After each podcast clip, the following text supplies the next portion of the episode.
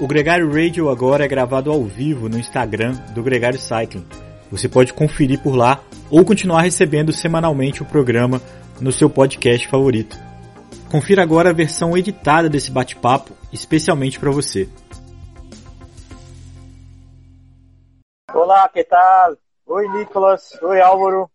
Bom dia, Nicolas. Álvaro, muito bem-vindo ao Gregário Radio. Você está aqui já chegando, já como hostess principal, que abriu a sala para a gente falar desse programa.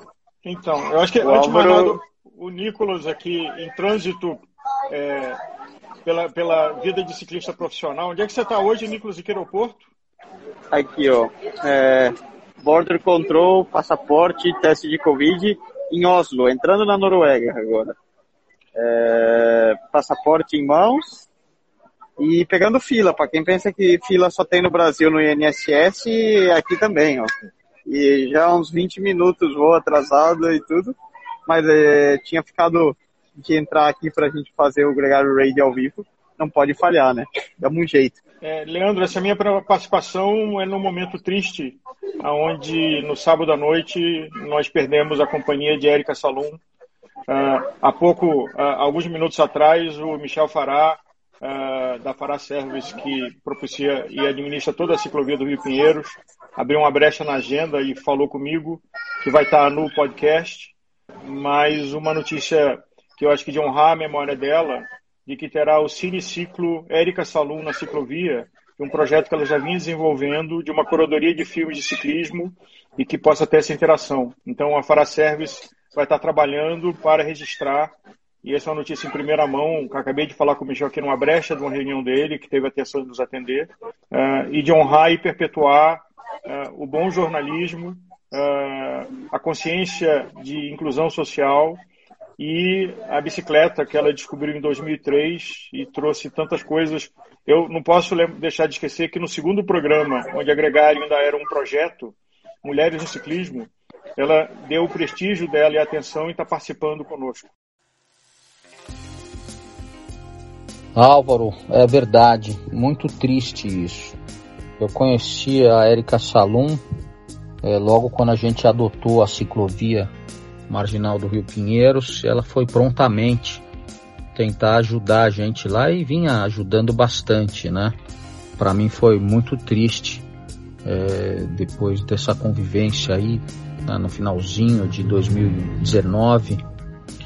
É, a gente teve um convívio aí de várias reuniões, ela, ela trazendo várias ideias. Uma delas é o Cine da Ciclovia, onde a gente vai estar tá passando filmes que ela faria curadoria junto com a Andrea e também uma oficina de bicicleta para os ciclos logísticos. Eu vou procurar essa semana né, o marido dela que deve estar tá sofrendo muito, para ver se a gente formata junto e a gente nomeie eh, esse programa que a gente vai fazer de Cine Ciclo Érica Salum, Cine Ciclo jornalista Érica Salum, e a gente consiga manter um legado aí ativo eh, na nossa ciclo. Sinto pela família, sinto pelos pais, sinto pelo movimento dos ciclistas é, foi uma grande perda, de verdade. Fiquem bem, rezem e tudo vai dar certo. Um grande abraço e é isso, meu querido. É um, com um sentimento de dor e muita tristeza. Bom dia a todos. Pois é, é uma, uma situação marcante. Eu fico muito feliz que o Michel já tenha se posicionado nesse sentido de homenageá-la e de estender o trabalho dela. Acho que essa é uma grande questão. É, a Érica vai deixar um vazio enorme é, na iniciativa dela pelo ciclismo, na paixão dela pelo ciclismo. E momentos como esse, é, situações onde o Michel é, coloca a, a Érica de forma eternizada na ciclovia, é um grande feito e, e louvável a Érica, que esteve com a gente, né, como você mesmo disse, no segundo, e também foi a primeira convidada a voltar. Ela também participou do programa África. É, é muito curioso, porque assim, a gente ficou com tantas coisas guardadas da Érica que a gente editou o programa e tantos temas interessantes na expectativa de voltar a usar isso em algum determinado momento. É, e, e particularmente eu tive uma situação muito curiosa, porque ela me convidou agora para participar da cobertura olímpica na Gold Side, então a gente trabalhou juntos há muito pouco tempo agora com esse trabalho que foi incrível lá com, o time da Gold Side que ela participou e ajudou a formar e, e, e desenvolveu tanto tempo, é, viveu essa experiência e quando acabou o projeto e que soube que a situação dela era muito difícil, foi um choque muito grande.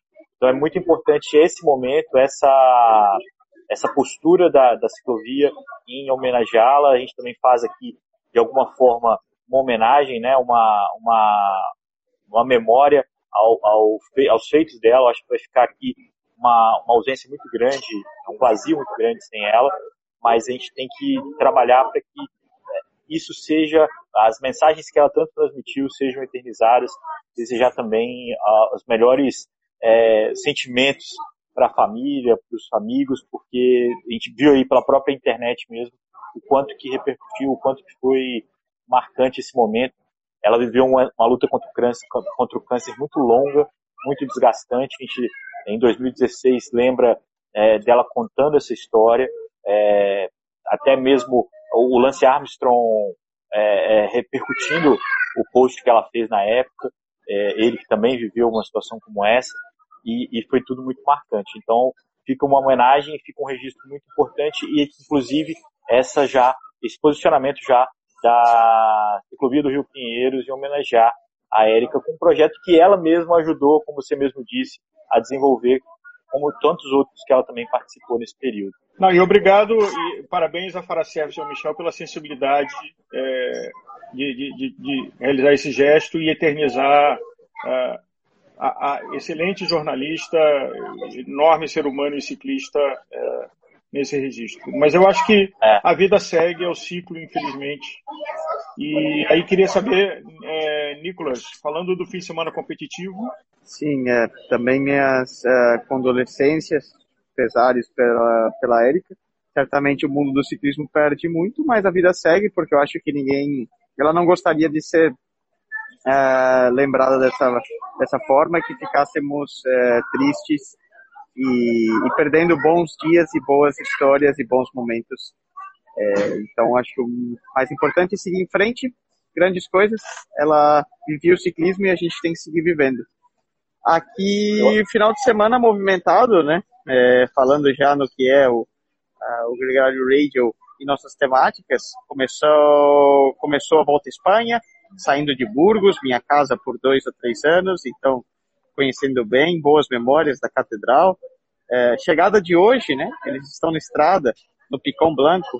É uma chegada linda, é, um dos uh, portos, né? Uma das montanhas míticas da região, muito dura, chegada de mais de 10 quilômetros com, com médias de inclinações bem altas. É, lembra um pouco, talvez, para quem conhece na região, é, a Serra do Paiol, mítica para a galera de São Paulo que vai treinar em Campos de Jordão. A única diferença é que a Serra do Paiol é mais fechada, né, no meio da mata, mas ali é, é bem aberto, vocês vão ver pelas paisagens da transmissão de hoje. Mas o estilo de subida é muito parecida, com rampas que vão é, inclinando bastante, então é uma chegada bem legal. E no paralelo, muita corrida de ciclismo rolando, né? Teve o Pan-Americano, que o Brasil fez muito bem. Fiquei super feliz, o meu conterrâneo de Ribeirão Preto, o João, é, o João Rossi foi segundo no sub, na, na contra-relógio 23 e, e depois também teve a seleção brasileira fazendo um top 10 com o Andriato é, ontem no, no sprint.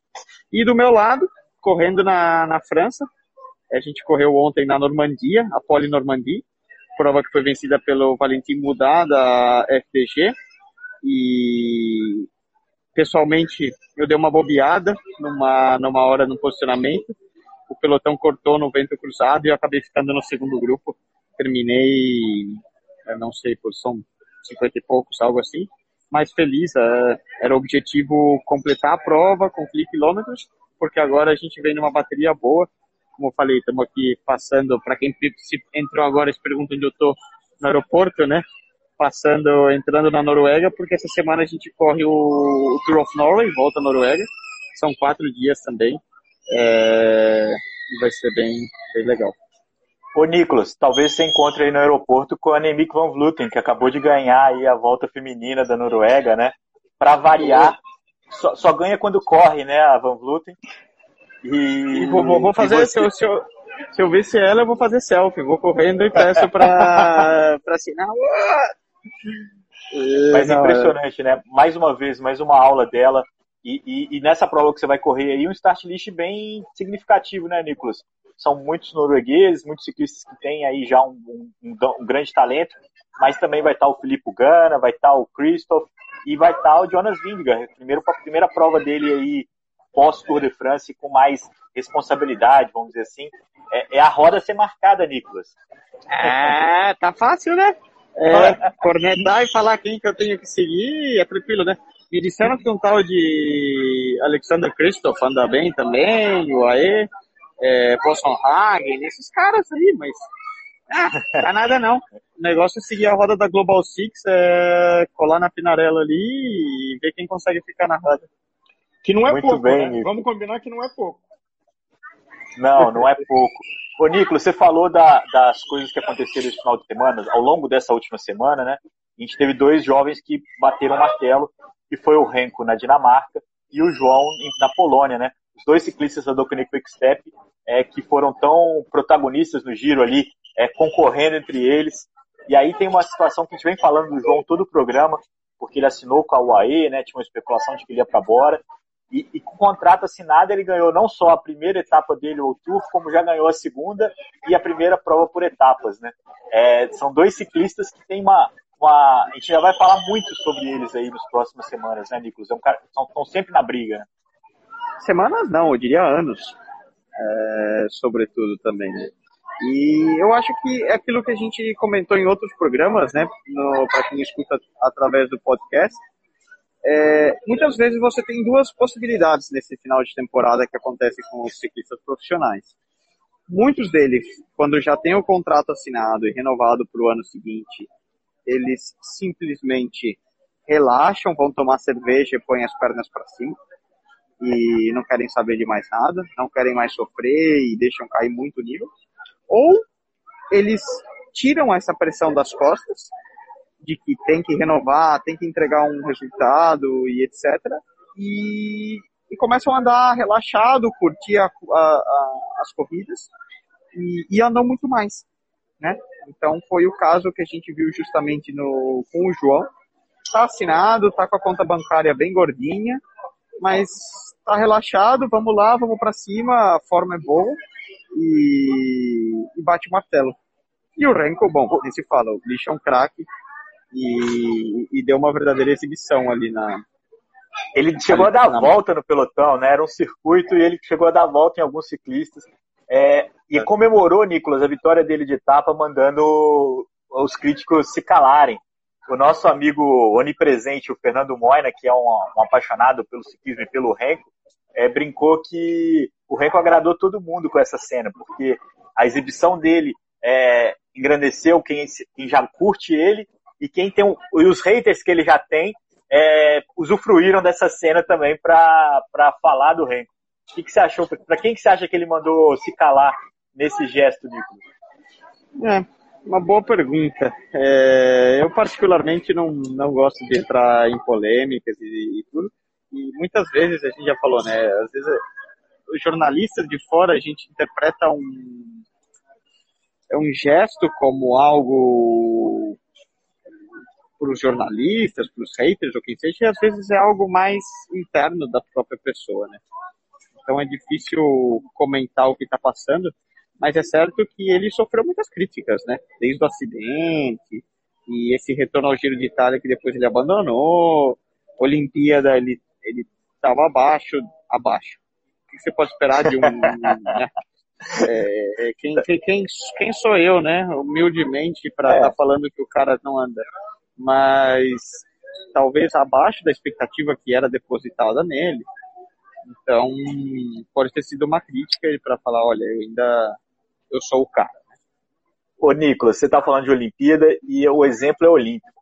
Assim como as ginastas, as ginastas é, largam com uma nota de corte alta para o nível do movimento que elas vão fazer, o Renko sempre larga com sarrafo muito alto. Então, qualquer resultado dele que não seja vencer é um resultado criticado.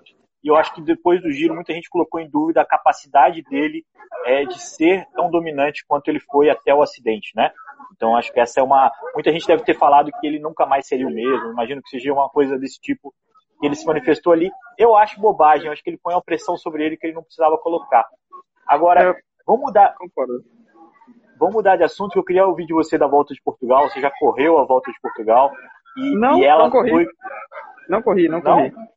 Volta a Portugal não. É uma das que eu tenho uma paixão enorme para poder correr. Exato. É... é isso que eu... A gente já falou muito sobre ela. Eu, eu, é, eu tenho não... muita, assim, digamos, é tida a grandíssima, né? Volta a Portugal é tida como talvez a quarta grande por muitos anos e, e tem uma relação para nós brasileiros mais próxima. Já corri muitas provas em Portugal, é, Volta Alentejo, GP Agostinho, GP Beiras, é, Face Caravida, enfim, muita coisa e sempre gostei muito de correr em Portugal porque, é, bom, lembra um pouquinho eu acho, do Brasil. Eu acho que foi isso que na Europa, criou né? essa ilusão, desculpa meu engano, mas o fato é que a prova pegou fogo. A gente teve um campeão mais uma vez da equipe Porto, né, da do Amaro Antunes.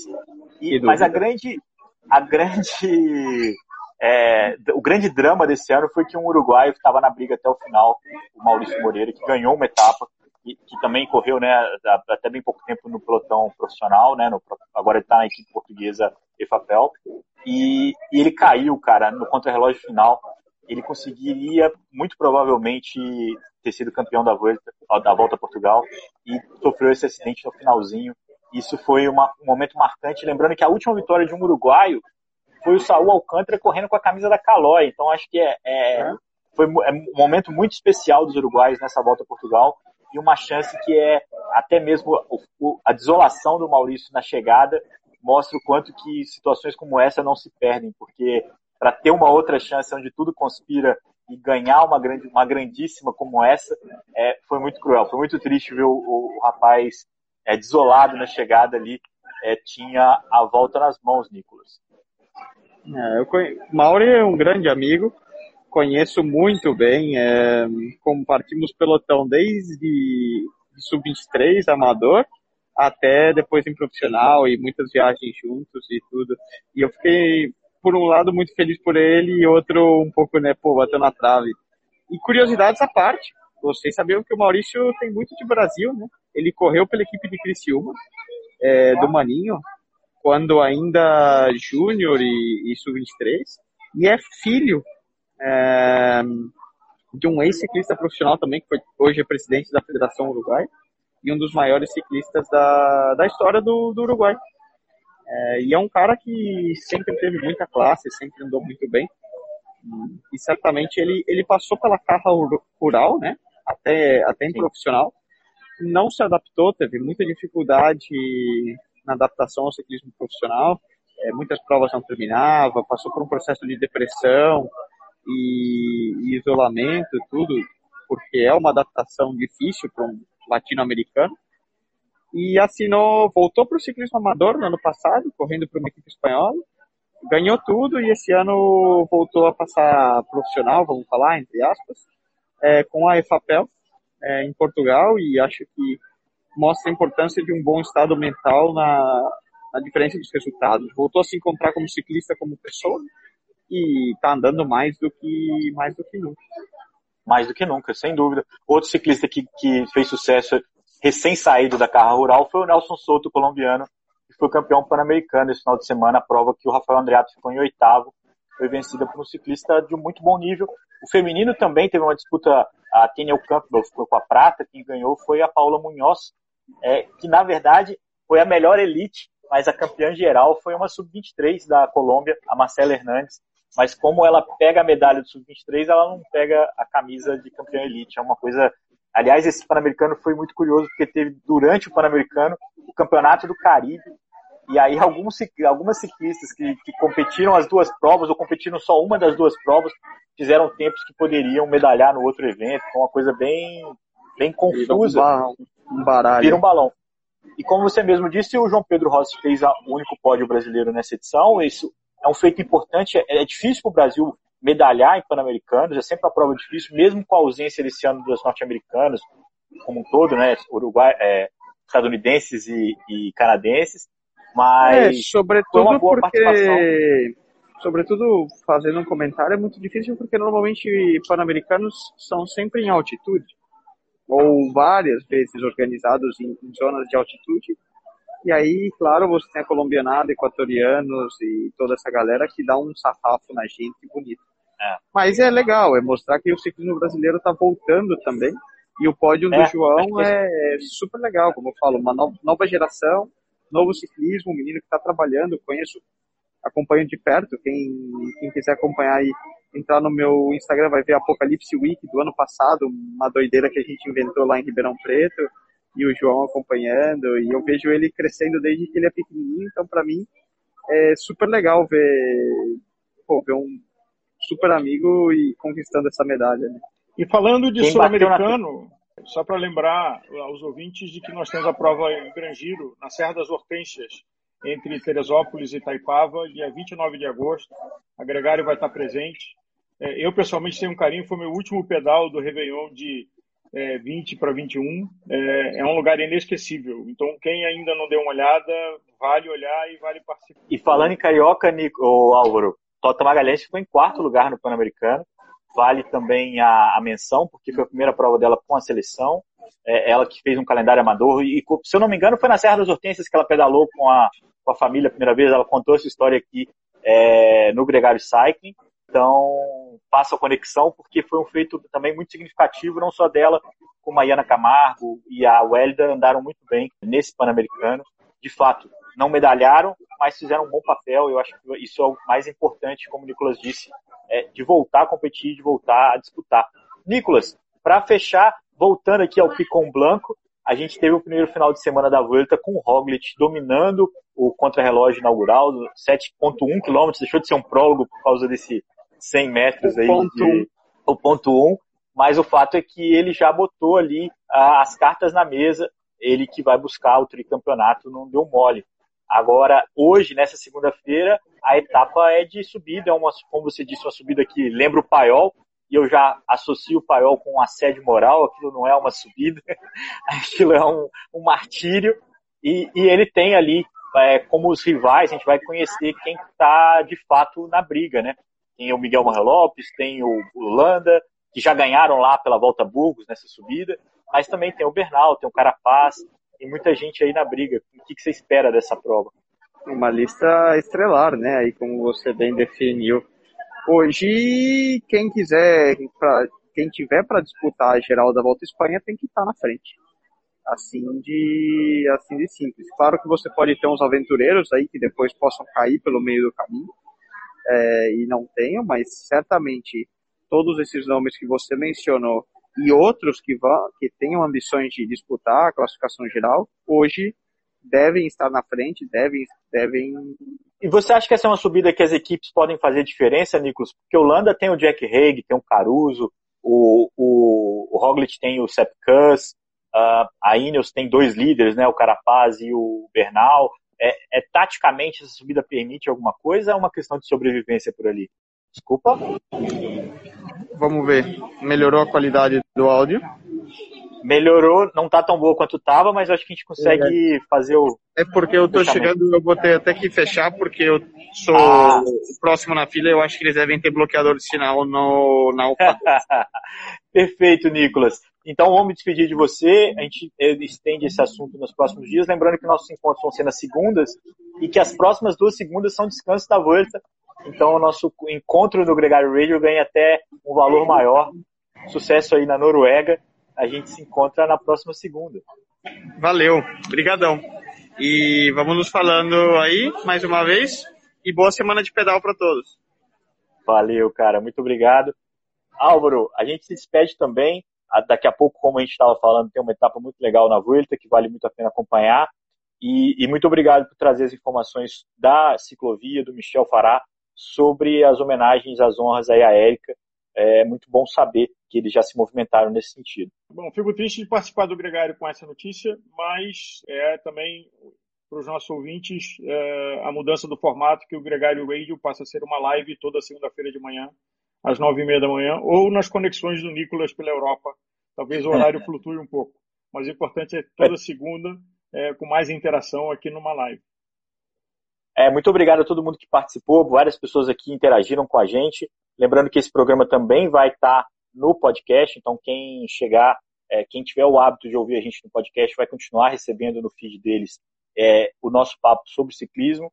E nas segundas-feiras agora a gente se encontra, o nosso encontro vai ser ao vivo e a partir de agora também com mais interação com vocês todos que comentaram e que vão comentar aqui os próximos episódios. Um grande abraço e até a próxima segunda. Boa semana.